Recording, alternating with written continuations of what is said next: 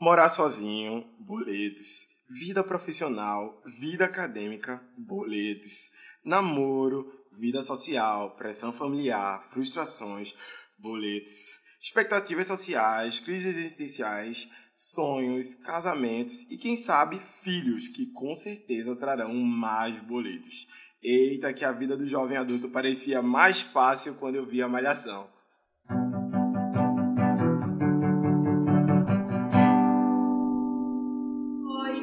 Ana Oliveira E eu sou Zé Vitor. e nós fazemos o Janelas Podcast, um espaço aberto para todas as perspectivas. A gente vai falar sobre vida adulta hoje, vai estar trazendo uma discussão sobre esse choque de realidade, autoconhecimento, sair de casa, para trazer os dados para vocês. De acordo com o IBGE, do total de 13 milhões de desempregados no país, 32% têm entre 18 e 24 anos. 149%.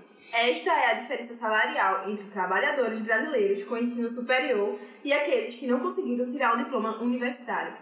Dentre esses desempregados no Brasil, 29% é a quantidade da população negra. A gente também tá com uma novidade para vocês. A gente tá gravando na Prisma Produções, uma produtora de Campo Grande, Recife. A gente tá sendo muito bem recebida, está adorando muito. Muitos views. Não tô acostumado, Não né? tô sabendo lidar, isso Não não, tá é a muito- vida adulta Não real. tô, tô querendo muito fugir aqui. Que é isso? E a gente também trouxe alguns convidados. A Newton Oi, Santos gente, tudo bem? e a Amanda Mendes. Oi, tudo bom, gente? E aí, esses nossos convidados vão participar dessa nossa discussão que a gente vai estar trazendo, né, sobre a vida adulta. Assim, gente, eu estou com essa voz fone, eu estou doente, entendeu? Que é outro mito da vida adulta, que a gente vai ter uma saúde boa, né? Que eu já entendi que a minha imunidade, ela sempre vai ser baixa, não tenho mais tempo de ir no médico, mas enfim. E aí, a gente vai estar aqui discutindo um pouquinho sobre essas coisas que a gente tratou aqui. E a gente chamou essas pessoas incríveis que têm experiências diversas, né? São várias perspectivas de vidas diferentes pra gente discutir essas coisas, né? Nós vamos começar com o Anilton. Se apresenta aí, Anilton. Olá, gente, meu nome é Newton Santos, tenho 22 anos, faço filosofia na Universidade Católica de Pernambuco, sou professor de filosofia e sociologia e vamos agora conversar um pouco sobre essa idealização da vida adulta e vou trazer um pouco a minha experiência enquanto pai e enquanto filho. E Amanda, fala tu. Oi, gente, eu sou Amanda Mendes, tenho 26 anos e eu vou trazer mais a perspectiva de um jovem comum, uma mulher também adulta, né? E como essa também essa questão de empreender, quando a gente se forma, né, e começa a empreender depois da universidade. Eu sou designer e me formei na Universidade Federal de Pernambuco. E aí, Anilton, eu queria saber de tu, como um pai já, como é que a vida chegou pra tu? Como é que tu idealizava a tua vida adulta? Então você imagina uma adolescente, né, que queria entrar na universidade e saber que ia ter uma pessoa para orientar. Então a minha vida adulta ela chegou muito cedo, embora cronologicamente a gente pensa que a vida adulta vai chegar lá depois de 20 anos, a minha chegou cedo. Então eu percebi que eu era um adulto, de certa forma, o conceito de adulto eu entendi quando eu vi meu filho no berçário lá. A enfermeira chegou para mim, ah, isso aqui é seu filho. Tudo bom? É, eu acabei correndo nos corredores da, da maternidade, mas assim, quando eu tinha 10 anos, 12, eu sempre me via como jogador de futebol, que eu acho que é uma fuga para quem mora em periferia, né? É ver o futebol como uma fuga da realidade. Então, quando meu filho é, ele nasceu, eu pensei o seguinte: ah, agora eu tenho uma pessoa que eu preciso orientar. Então, minha vida ela se mudou, ela mudou, né? Minha, meu, minha forma de ver a vida, os horizontes que eu comecei a guiar é, foram outras. Então, é, eu aprendi muito é, depois que eu fui pai e entender que eu sou pai e ao mesmo tempo eu sou filho, né? Então tem essa dualidade da vida humana que é um pouco difícil de ser é, conciliada, mas a gente vai levando aí um pouco. E como é que tu idealizava, assim? Como é que tu se imaginava adulto? Tipo, porque a gente sabe que tem muito disso, né? A mídia, ela produz muito um ideal de vida adulta, né? A gente, quando é criança, vive consumindo um produto de vida adulta, que é aquela pessoa que vai aos 18 anos, vai ganhar um carro do pai. E tipo, Principalmente essa idealização da, do sonho americano, né? Do sonho Quando eu era americano. criança, eu achava que com 18 anos ia ter meu próprio apartamento, meu próprio carro e estar morando nos Estados Unidos. Eu não sei de onde eu tirei essa ideia, porque eu era da favela, meu É. E tipo, quando a gente fala disso, eu tava refletindo nisso. Como pensar é, como uma criança que vem de um contexto de miséria, né? Um contexto, pelo menos foi o meu contexto, assim, na minha infância. que tipo de expectativa de vida uma pessoa que vem desse contexto tem, né? Porque, tipo, é. Assim, é muito louco isso que a mídia produz, de que, enfim, você tem que pensar em crescer e tal. Mas, tipo, Principalmente em relação à mulher também. Exato. Né? Exato. É, essa idealização, pra mim, eu sempre lembro que eu pensava que eu ia ter filho aos 23, que eu já ia estar Que casada. jovem. Pois é, eu já acreditava que eu ia me casar cedo, ia ter filhos, ia seguir aquele padrão, né? E aí Ser eu adulta pra mulher geralmente é isso. É É, você isso. sair de casa pra morar com seu marido e ter seus filhos. Isso será a formação de ser adulto, né? Você não Pra pensa mulher. muito em faculdade, É, universidade. não tem essa formando. cultura. Já com o homem é bem diferente, É, né? como é diferente, assim. É, minha vida foi um pouco complicada em relação a isso, assim. É, quando eu fui pai, eu não saí de casa, né? Eu fiquei em, eh, em casa ainda porque não tinha condição financeira e depois saí de casa depois para formar minha família. Mas com a diferença é, de enquanto o, como o homem ele é visto e como a mulher é vista totalmente é, absurda, assim.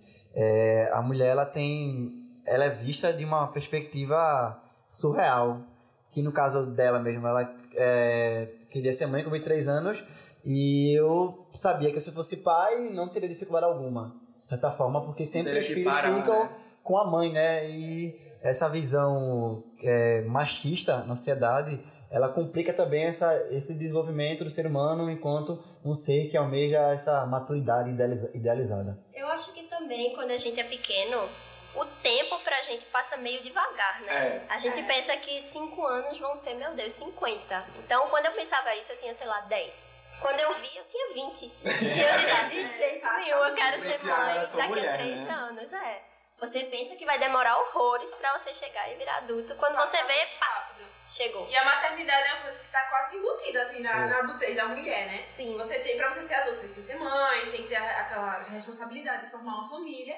E é bom que a Amanda é um ponto fora da curva. Com certeza. Ela já tem 26 anos. No- Na minha época, assim, da minha mãe, assim, quando era criança, eu via muito que a mãe com 26 Minha mãe foi mãe com 26 anos. Tem gente que foi mãe com 19.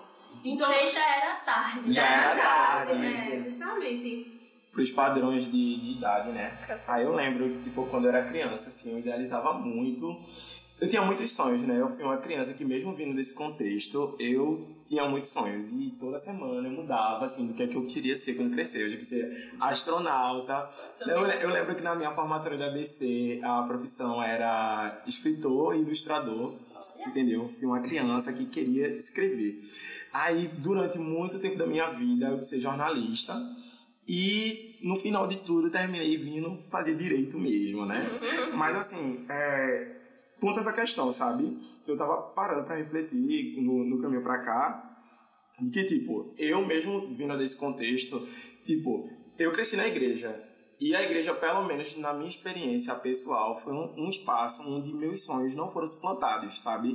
Tipo, quando a gente nasce dentro da periferia, a gente sabe que a expectativa de vida para essas pessoas que vêm de lá é muito baixa, né? E, tipo, a maioria dos jovens, pelo menos as pessoas com as quais eu estudei, que eu tive a experiência de, de viver ao lado, né? Muitos, muitas delas não chegaram na, na fase adulta, sabe? Tipo, muitos meninos, é, tipo, foram criminalizados, é, entraram para o tráfico, morreram. Tipo, muitas meninas, enfim, tipo, como a gente falou anteriormente, né? Terminaram se tornando mais uma na estatística de, de, da maternidade na adolescência.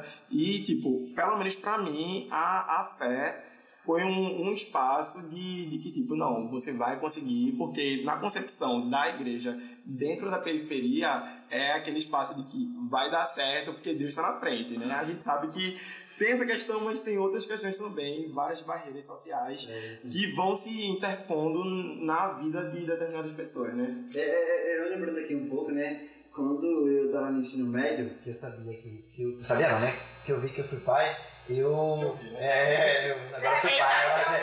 É, eu E agora? Aí veio boleto, né? Veio fralda, veio leite, coisas assim que todo pai é, tem. É, eu sempre idealizava ser pessoa. Quando eu vejo uma pessoa inteligente, assim, o professor dizia, caramba, eu quero ser uma pessoa desse, desse nível, assim.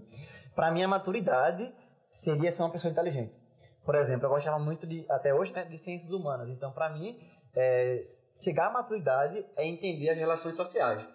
Então, essa idealização também é um pouco prejudicial, porque às vezes eu tratava as minhas questões, tipo, básicas da vida, somente com a razão, e a emoção deixava ser levada à tona. Então isso prejudicava nas relações é, interpessoais, nas relações de trabalho, é, escola, faculdade, enfim. Então isso também é prejudicial para nossa maturidade cognitiva.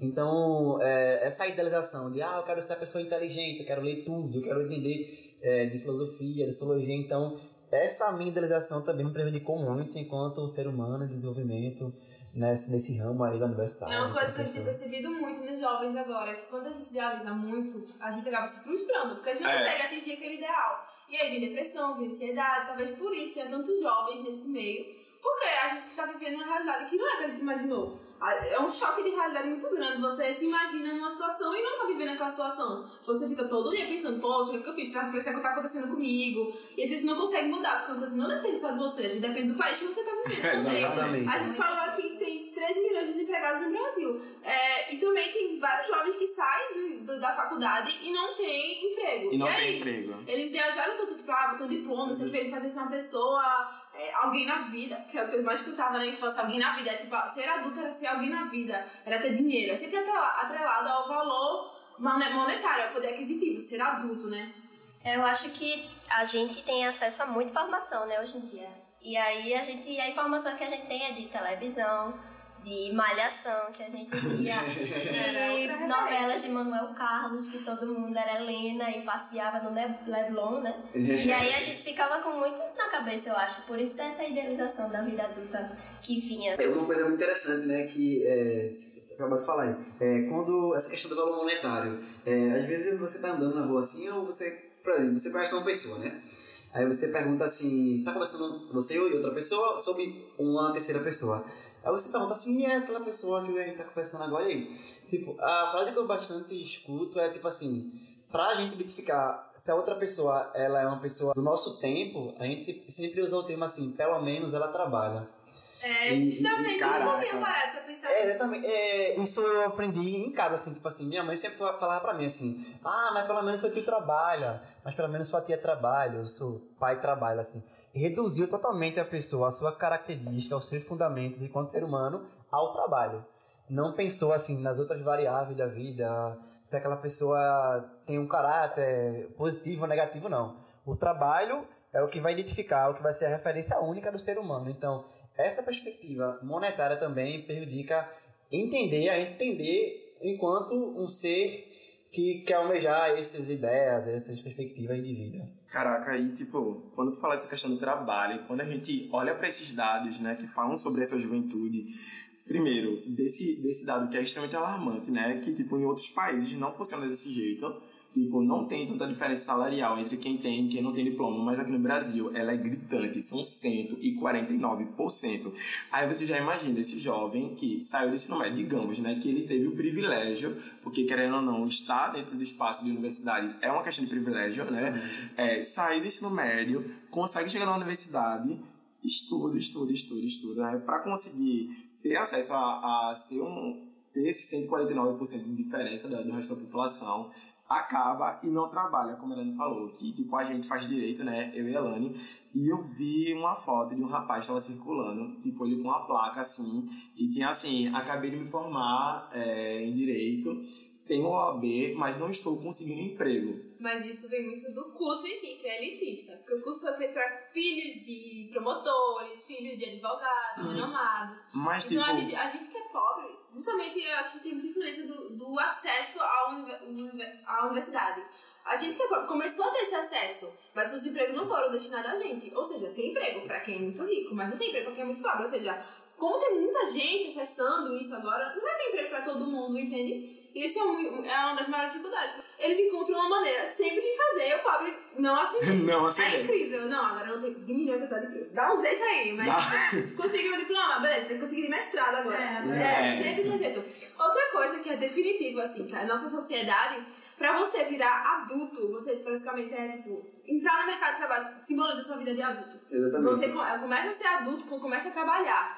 Eu acho isso muito tóxico, porque você não tá reduzido só ao trabalho. Às vezes você não tá trabalhando exatamente no que você quer, como você quer, e às vezes você fica preso àquela, aquela função, muitos adultos estão muito frustrados exatamente por isso, porque tem muitos que querem trocar de profissão, não conseguem se identificar, às vezes seguem uma profissão só por causa dos pais, Sim. só por causa da família. E a outra coisa, né? Complementando o que tu falou, que é tipo, você começa a reconhecer adulto quando você entra no mercado de trabalho e, consequentemente, ao entrar no mercado de trabalho, você também vai começar a gastar mais. Você gasta e quando você vê seu nome tá no SPC. Eu acho que é um pré-requisito pra você virar adulto, seu nome tá no SPC. Ah, eu Pra acho. você é adulto. Eu acho, eu acho que é assim, né? Eu tava assim, meu Deus, um dia desse em casa, e de repente, quando eu vi uma carta, aí eu falei, como foi que eles me acharam? Aí minha tia, quem? Eu fiz a loja, ela encontrou meu endereço. E a gente não tá fácil, nem pra fugir dos boletos, mas tá dando, né? E tu, Amanda, como é que tua vida adulta bateu na tua porta? Caramba! Então, como tu disse, eu sou uma pessoa meio fora da curva, né? Então eu tento fugir da vida adulta, na verdade. Todos nós. Eu até falei pra minha irmã, me convidaram pra isso, logo eu, que não sou uma adulta comum. Mas eu acho que meu estilo de vida tem sido cada vez mais popular, graças a essa informação que a gente tem, porque eu, eu gosto muito de viajar, sou viajante, já fiz dois intercâmbios. E não penso nem tão cedo em ter filhos, como eu pensava antes. É outro perfil. É outro adulto, perfil, né? trabalho de casa, trabalho com Home office. tecnologia, home office. É, comecei a empreender agora. Então, essa vida adulta foi muito orgânica pra mim. Só, eu só cresci, só tenho crescido. Mas como foi assim que tu se descobriu, né? Que tem esse momento. Então, eu acho que agora, quando eu voltei pro, eu voltei do Canadá em abril do ano passado, né? Já faz mais de um ano. E eu me senti mais adulta quando eu voltei para cá. Porque lá eu tava vivendo com um salário de intercambista, dividindo apartamento, então era meio que uma vida de universitário ainda, mesmo eu estando trabalhando. Mas quando eu voltei para cá, eu cheguei com gastos fixos de zero. E agora, um ano e pouco depois, eu tenho gastos fixos de exorbitantes, porque você acaba tem boleto, tem telefone, tem internet, Você tem não sei o começa que. Quando você vê. responsabilidades. Não é mais alguém que faz isso com você, é você, né? Exato. E eu também percebo muito em relação à minha família, minha mãe tem depressão. E aí é muito difícil pra mim lidar como filha adulta de uma mulher que tem depressão, porque aí eu não tenho mais tanto tempo pra me dedicar a ela, não tenho mais tanta paciência, não tenho mais tanto, não tô tão descansada quando eu chego em casa e ela tá em crise, por exemplo. Então é uma coisa que essa relação com minha família, eu vejo que mudou muito depois que eu virei adulta, porque é outra dinâmica, né? Minha mãe agora tem duas filhas adultas e é outra dinâmica. É outra coisa. irmã tem filha Tem também, né? Tu já é tia, eu né? sou tia, por isso mesmo não quero ter filhos. Eu digo a ela, quanto mais eu vejo, menos eu quero, porque é um trabalho. É, é só uma, uma curiosidade, né? É, dizem que quando a pessoa é tia, né? É mãe por terceiro grau, né? Um negócio assim, né? E é, É, é, então você é mãe. eu sou mãe, eu sou Ah, eu, eu pego a parte boa, né? É, exatamente. Você ser tia, você pegar a parte boa, tem que estar lá na parte Ai, é maravilhoso, indico. Mas é muito bom sobrinhos. pra ela como criança ter esse perfil, porque na Exato. nossa geração, que é um pouco de 20 e poucos anos já, com 22, a gente não, não tinha essa referência de tia criando o meu que participou da nossa criação. Era É. só a mãe, a mãe sozinha, em casa, e o pai trabalhando, e no máximo os irmãos mais velhos tomavam sua conta, a conta de você, assim. Mas é bem diferente. Agora é o que, tipo, a Amanda tá trazendo esse perfil novo do novo adulto. Não, tem até uma questão de, de, de várias críticas que se tem aos modelos de família, né? Que antigamente eles tinham muito essa concepção que, querendo ou não, é muito eurocêntrica da família nuclear, que é aquela família que tá ali Individualista, né? individualista, né? E a gente tá forma de decolonizar, por assim dizer, né? Um termo de, de voltar um pouco mais às nossas raízes e quando a gente remonta aos povos passados, né? Tanto a questão indígena quanto para os povos de matriz afri- africana, a gente vê muito a questão da tribal, né? Da, da Sim, família sim. ali como um todo e do, do, do jovem emergindo para a fase adulta, mas para fazer parte de um coletivo e não fazer parte dele, Uau! dele É, um, mesmo. um, um, um parênteses aqui, né? Que Zé acabou de falar. É, a primeira forma de socialização em relação de poder é parental. Parentesco, né? Era por isso que hoje a gente atribui o valor, tipo assim, o termo mãe, termo pai, termo tia. Tem um poder essa palavra. Então, a primeira forma de socialização entre os seres humanos é a linguagem de parentesco. Então, por isso, como o Zé falou, né? Essa relação tribal, que é histórica, que tem raízes e que foram perdidas, ela hoje, como a gente não tem mais muito essa relação, ela preocupa, porque a gente não se preocupa muito com o tu, somente com o eu. E ah, o ser humano ele precisa do eu e do tu. Se ele não conhece o eu, ele não conhece o tu, então fica com dificuldade de entender o eu. Então, Eu tinha percebido isso que tu falou da família, porque quanto mais adulto a gente fica, menos depender a gente quer, né? É. Então a gente Ai, tenta fazer tudo sozinho, a gente pensa que não precisa mais dos pais, dos amigos, ou que vai atrapalhar, não sei o quê. Exatamente. Então eu acho importante a gente botar isso na cabeça, que a gente sempre vai depender de alguém. E é bom isso, e é saudável, humano né? mesmo, É assim, quanto saudável. filho ou quanto, sei lá, namorada às vezes. Eu mesmo não gosto de depender, e nem emocionalmente, nem muito menos financeiramente de alguém. É. Mas às vezes você precisa, às vezes tem que se colocar na condição de que essa é a sua realidade, e às vezes você precisa do apoio da sua mãe, do apoio do seu pai, do apoio de outra pessoa, e que é uma sociedade, na E verdade. que faz parte, né? vive, É. cada um se ajuda, né? Você não tá só um, não, É, é. Hoje, hoje mesmo, é, em questão de trabalho, a gente tem tipo o, o estágio, né? O júnior, o sênior, que são é, parte do mercado de trabalho que identifica que você está começando a ter sua independência financeira.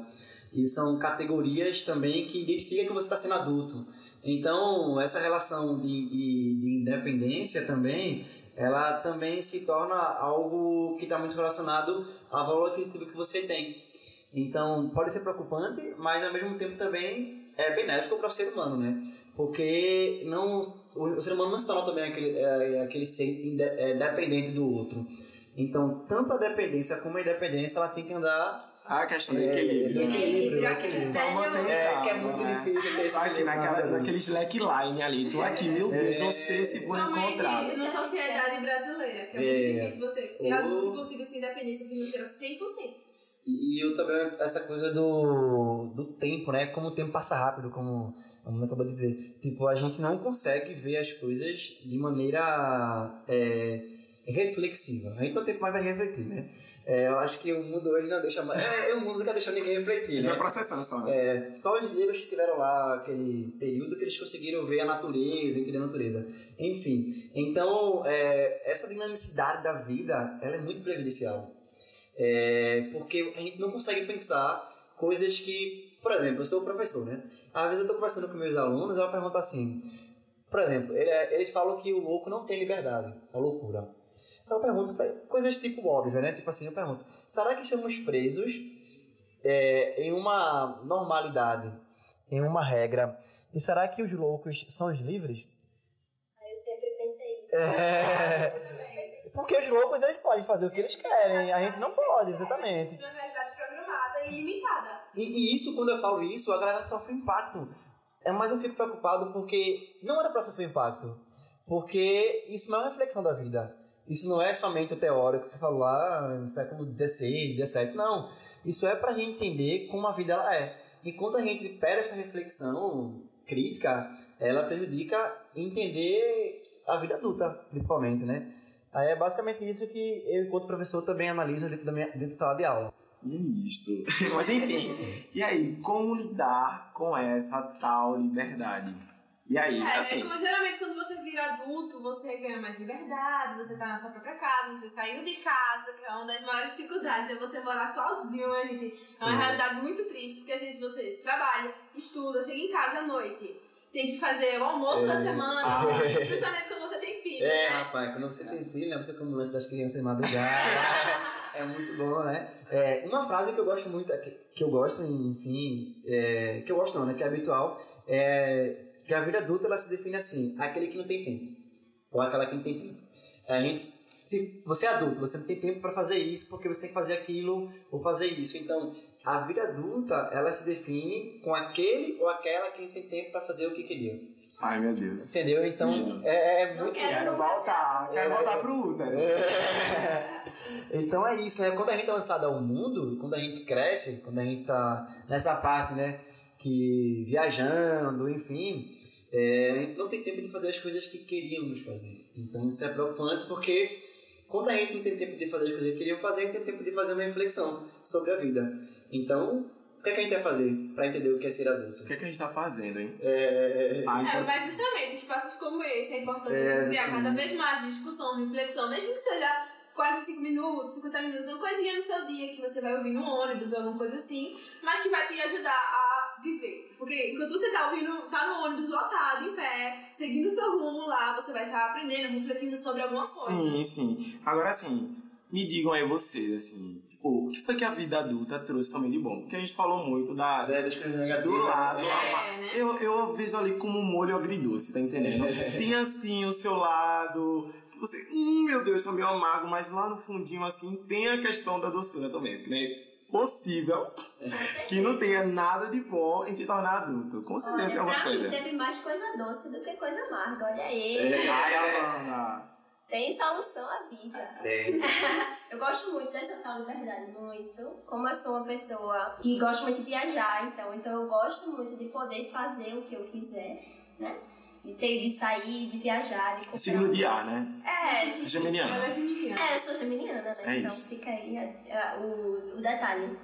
É, então eu, eu gosto muito disso, de poder fazer minha própria vida, não realmente ter que pedir pra fazer mais nada, não ter que pedir pros meus pais, não ter que pedir pra minha mãe. Poder tomar É, iniciativa. poder tomar iniciativa. Tudo Meu tá empreendendo também agora. né? Exato, tem isso também, é muito difícil.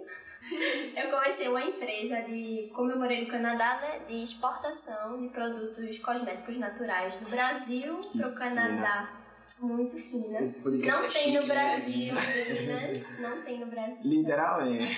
Rosa, um pouquinho. É, Rosa, é, direito, aqui é tudo, né? Mas caramba, quando você vai, você. Eu pensava assim, ah, a gente vai comprar os produtos e vai mandar. E tá tudo lindo. Não, Não, tem burocracia. Tem muita lei, muita burocracia, tem que enviar. Por isso que eu falei também, a gente sempre depende de alguém. Quando foi a hora de eu mandar os produtos, eu, eu precisei do meu namorado, da minha mãe, da minha irmã, grávida, de nove meses, embalando as coisas, botando lá os rótulos e tal. Então é muito importante também ter essa comunidade, apesar de ser uma coisa sua, mas você vê as pessoas que você ama também embarcando. né? É maravilhoso. É. Uma, uma coisa muito boa de ser adulta é você poder começar esses projetos e poder envolver outras pessoas nisso. É um momento que você realmente vai. Ah, eu quero fazer uma coisa além da faculdade, eu quero fazer uma coisa da minha, do trabalho. Sim. Eu quero fazer uma coisa pra mim, pra minha formação enquanto pessoa. Eu acho e que aí é a- você começa a produzir várias coisas. Isso Eu é acho- muito, sa- muito satisfatório. É exatamente isso. Eu acho que é você poder ver, tipo, tudo que você idealizou, tudo não, né? Porque, enfim, nem tudo a gente consegue concretizar. Mas, enfim, é, tipo, algumas coisas que você idealizou durante toda a sua vida, você consegue concretizar, sabe? Você consegue, exatamente como a Elane falou, colocar no tirar do papel.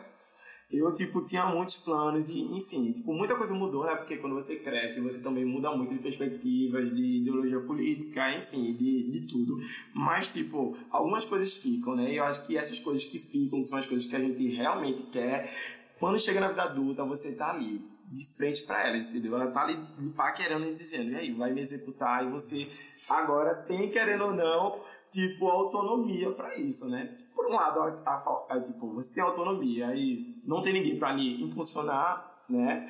Mas você Vai pode é, a se administrar. É isso. E a assim. gente tem que aprender também a ter paciência, né? Se tem 10 projetos, faz um agora, outro ano que vem.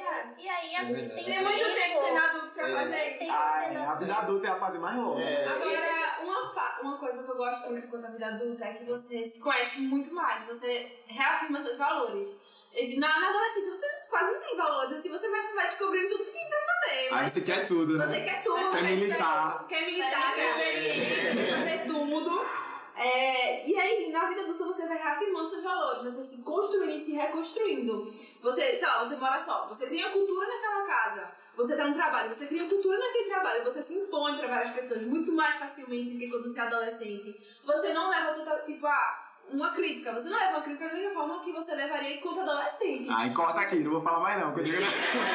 É, é uma coisa interessante nessa aí, né? É, a lógica do crescimento humano é selecionar as coisas importantes para ela ou para ele. Então, essa questão aí é muito interessante porque essa perspectiva, esse fundamento de crescimento está, na, está nessa relação de selecionar as coisas que são boas, que é, é- essa é a parte benéfica da vida adulta, né? E as partes que são ruins. Então, por exemplo, uma criança, uma criança, um meu filho, por exemplo, ele não tem, é, ele não consegue é, selecionar as coisas. Para ele tudo é bom. Pra ele ver um carro azul é bom, pra ele ver um carro vermelho é bom, ver um carro rosa é bom, Pegar um... é, pegar um ônibus é bom. Meu filho anda, ama andar de ônibus, inclusive. Você É, é, quando ele virar adulto, ele não vai gostar de andar de ônibus, vai querer andar de carro. Então tem essa, a gente quando, tá, é, quando é adulto, né, quando crescemos, estamos nessa fase aí, é, tentamos é, selecionar as coisas que são importantes ou não. Então esse autoconhecimento que tu acabou de falar antes é algo que é muito bom para o ser humano, porque a gente começa a entender, será que o caminho que eu estou seguindo é esse ou não? Então essa tal liberdade, ela proporciona é, a gente pensar com novos horizontes.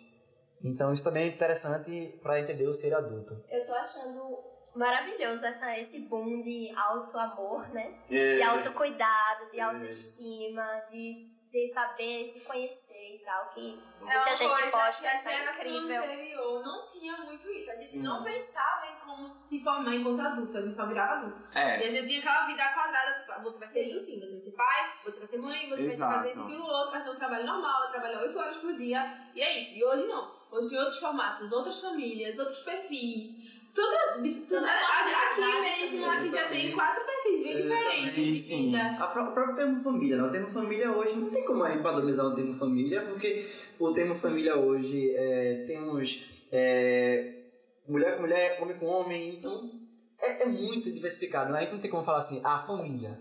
A gente não define a família. Então, a família também hoje ela se modificou. é, não se fala mais em É, família, se fala em famílias. Exatamente. São- Então, é, não é um termo mais singular, é um termo plural.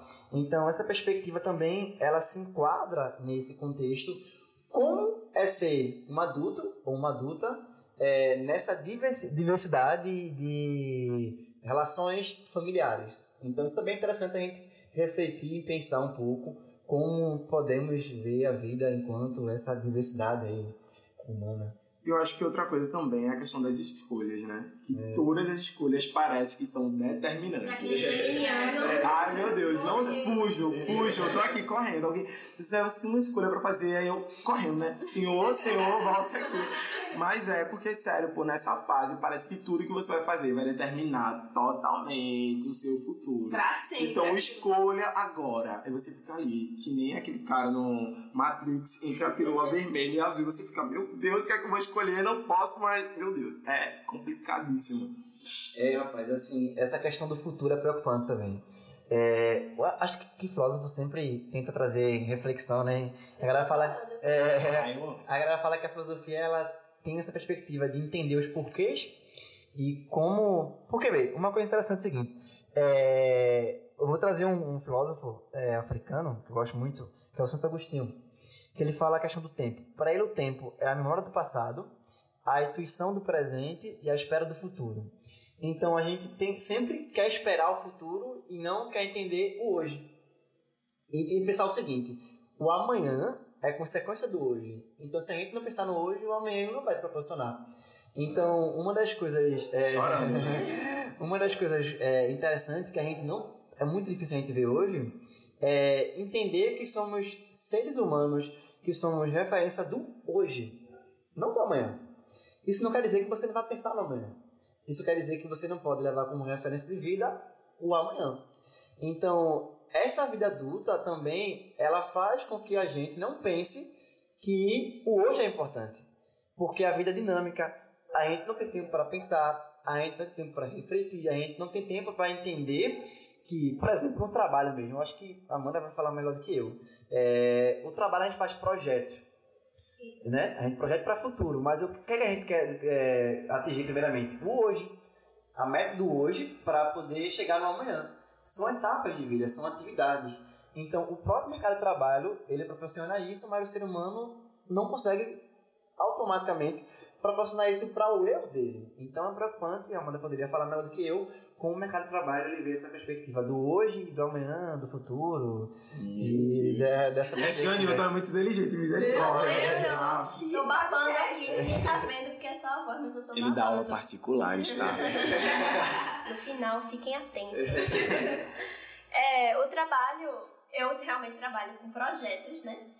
E aí a gente vê como é importante você pensar no agora e o que você pode deixar pronto agora para no futuro continuar, né? Mas se preocupando mais no que vai fazer agora, principalmente na área de tecnologia. Então é muito isso, rápido, dinâmico, faço agora e mais tarde a gente vê o que deu certo, o que não deu e ajusta e vai continuando. Então, perfeito, perfeito, exatamente. É bom porque é muito flexível, né? É, Segue uma realidade que é o que a gente vive, de verdade. Exatamente. A gente não vive naquele quadrado, não. Mas ser tudo, na verdade, todas as instituições deveriam ser mais flexíveis. Exato. E aí a gente não tem muito isso. É, e, e, temos que nos, nos adaptar ao meio social no qual vivemos. E o meio social, ele proporciona isso. Então, é, eu digo muito para meus alunos, né? Quando eu falo para eles assim, semana de prova, ou tipo, chegando ao Enem, né? É, que é o Exame Nacional de Ensino Médio, eles sempre ficam com aquela pressão psicológica. Eu sempre falo para eles assim: veja só, você estudando agora, é importante você pensar no hoje.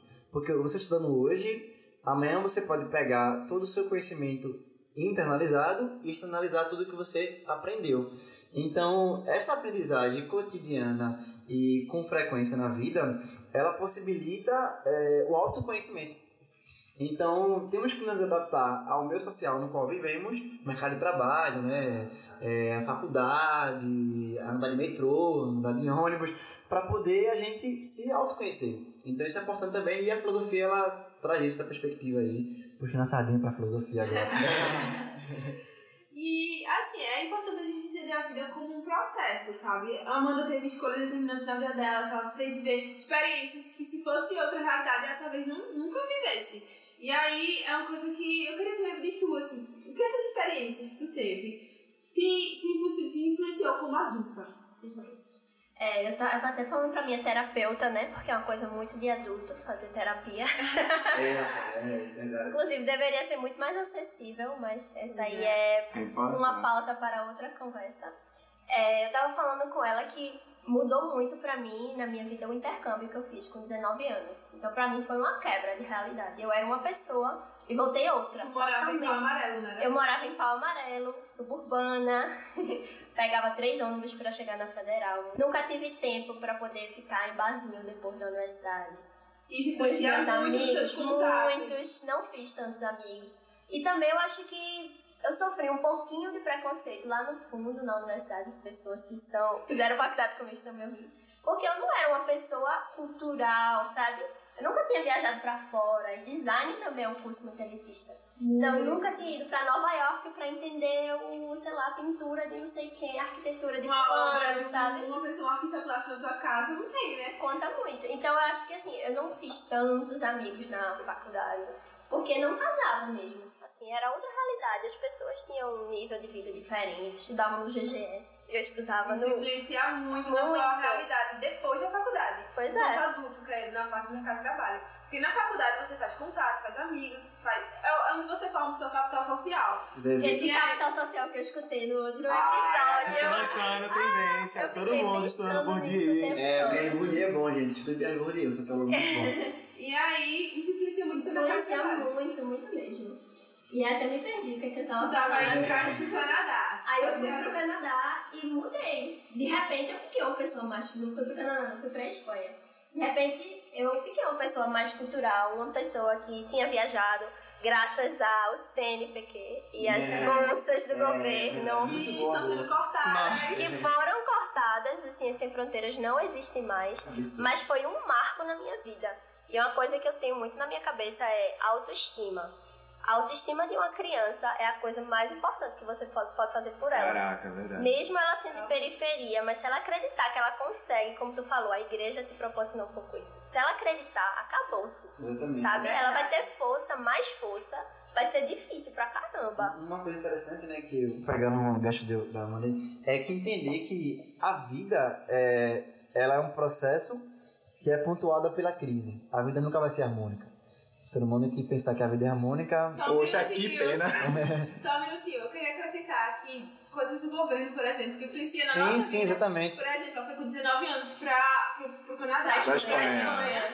por causa do Ciências Sem Fronteiras. Isso teve influência determinante na vida dela. Imagine quantos adultos informaria se tivesse mais acesso a isso, tivesse mais acesso a outras experiências culturais, intelectuais. Mais oportunidades para as é. pessoas escolherem o que querem ser e não é, ficar presa no que, onde nasceu ou ficar estagnado. Então, é, continuando, né? A vida não é harmônica, a vida não é fácil.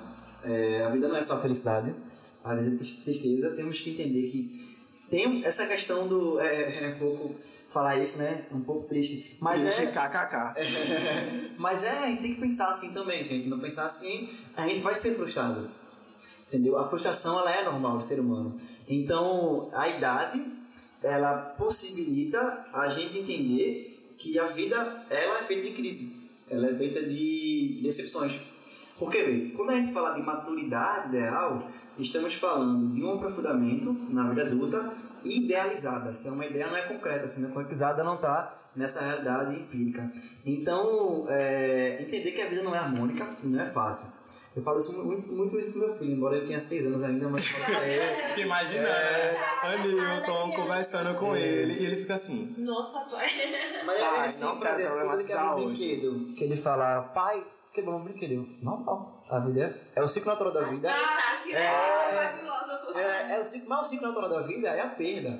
Se a gente não se nos preparar para perder, que é muito difícil essa preparação, é, a gente vai se frustrar, a gente cai ne, ne, num, num, num, num amassal da tristeza, a gente não consegue viver a vida como ela é. É, Eu até tava falando nesse dia, muito engraçado. Eu sou uma, uma tia muito fora da curva e muito malvada às vezes.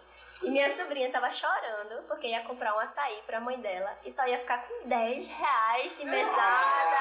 Aí eu disse, ô meu amor, se acostume, isso é a realidade do brasileiro, pagar os boletos e Eles ficar com lutem, 10 né? reais no Eles se final. lutem. Se ficar com 10 reais. Elas que lutem. Exatamente. Gente, foi muito gostosa essa conversa com vocês É, sobre essa massa. vida adulta. Muito obrigada, Amanda Mendes, por ter vindo pra cá, Anilson Santos. E eu queria que vocês falassem um pouco da experiência de como foi gravar aqui na Prisma Produções, de como foi gravar o Janelas Podcast.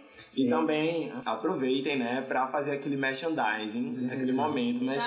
Chan? O momento jabá pra vocês É, falarem aí do, que ser- do que vocês estão fazendo, né? É, tem que se codificar, já dizia o filósofo chamado Heidegger, né? Codificar tem que... Então, só para falar um pouco, né, agradecer o convite de vocês, é, eu fico muito feliz em estar em espaços que a gente possa refletir, que a gente possa dialogar, que a gente possa entender que a vida não é como a gente pensa e tentar pensar o impensável. Essa é uma frase muito boa que eu gosto. É pensar o impensável. Estamos fazendo isso agora, pensar o impensável, e quem está escutando a gente também vai pensar o impensável. Isso é um dos paradoxos da filosofia. Então, foi aqui maravilhoso, um cafezinho, né? Gostoso, né? Animaram a gente. É, agradeço aqui a Jandara Podcast e ao Prisma, né? Produtora Prisma, que possibilitou aqui cafezinho, água, ar-condicionado. É, tudo, tudo aquilo, né? Que a vida adulta ela quer e não tem, que é, é ser animado, né? Então, eu agrade- agradeço essa, esse convite. E só para finalizar, eu sou professor de, de cursinho, né? É, de pré-vestibular. Trabalho no pré-vestibular na da Caxangá. É, dou aula particular também de ciências humanas. Então, é, agradeço a oportunidade de estar aqui com vocês. E foi maravilhoso. Sigam ele no Instagram. É, meu Instagram, né? Meu Instagram é Newton13. Amo! É, não é do PT, né? Mas. É, o pessoal sempre pergunta, né? Professor, professor é PT? Não, 13 é um número, somente um número, né? Mas Seus projetos também. É, tenho projetos aí. é, vou proporcionar um aulão agora na rua, que eu acho que vai falar um pouco sobre filosofia, sociologia, Pernambuco, né? É, então, o meu Instagram é arroba Newton13 e a me acompanhe na internet porque projetos vêm aí pra gente é, dialogar e pensar um pouco. Agora eu, vamos lá. É, tô amando aqui, me sentindo super chique. É, nunca tinha participado de um podcast antes. Tô amando. Prisma Produções também é um lugar lindo, adorei. Ah. Estética aconchegante, muito você se sente aconchegante. em casa, realmente. É, aqui Pessoas maravilhosas. que é muito bom. É muito confortável. O Bem pessoal é bem legal, é muito bom.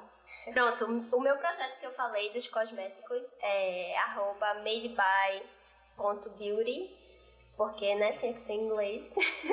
Mas é made é, by.beauty com Y no final. E é pra vender fora, mas quem quiser seguir, a gente posta muita coisa. Por exemplo, a gente visitou umas comunidades que coletam sementes para fazer óleos da Amazônia, a gente visitou e a gente posta sobre isso. Então é interessante também quem é do Brasil acompanhar. Uma, uma beleza, uma coisa É, coisas naturais, cosméticos naturais. E eu sou a mda.mendes no Instagram. Eu não posto muita coisa, só posto mais sobre minha vida, mas quem quiser me acompanhar, segue lá. E é isso, obrigada, gente. Eu queria deixar uma reflexão para quem está escutando e para a gente aqui, né? Que é entender o seguinte: é, ser adulto é compreender que a vida adulta ela é um período de aprofundamento da maturidade e a velhice é basicamente estender e expandir essa maturidade. Ou seja, ser adulto é proporcionar para o ser humano é, entender a vida de, de forma mais expansiva. Então, para quem está escutando, é, se autoconhecer, é, se auto-entender, entender a sua, é, o seu mundo exterior e compreender que o ser humano ele não consegue viver isolado e que ele precisa de relações sociais. Então, ser adulto é aprofundar essa maturidade e que essa maturidade seja benéfica não só para você, mas para o tu. Então, essa é a reflexão que eu deixo para quem está escutando e agradeço novamente a oportunidade de estar aqui com vocês debatendo. Ah.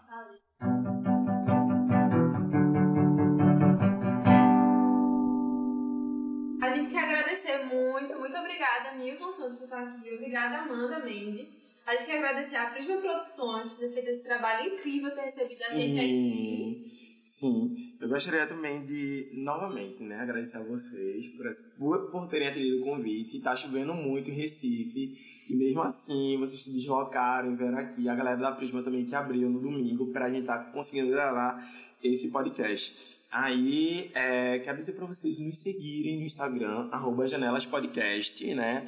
É, também nos sigam no nosso Instagram pessoal, me sigam lá. É, o meu Instagram é arroba underline. O meu é arroba Elane, OLV. O nosso e-mail é janelaspodcast.gmail.com. Se você quiser sugerir um tema, pode sugerir pelo Instagram, pelo, pelo e-mail. É, pode entrar em contato com a gente a qualquer momento. A gente vai estar sempre aberto para outras perspectivas. E espero que vocês tenham gostado desse episódio. E também sigam o Instagram da produtora, que é arroba Prisma Produções. Prisma com Z. É, é um espaço muito gostoso de ficar. A gente foi muito bem recebido aqui. É um lugar aconchegante. Tem outros, tem outros, tem outros projetos aqui também. Tem, tem café, tem várias outras coisas. Tem um aqui. salão aqui também. É, é um lugar muito bonito também, muito aconchegante, de verdade. É um lugar muito gostoso de ficar. E é isso, né, minha gente? Obrigada. Valeu!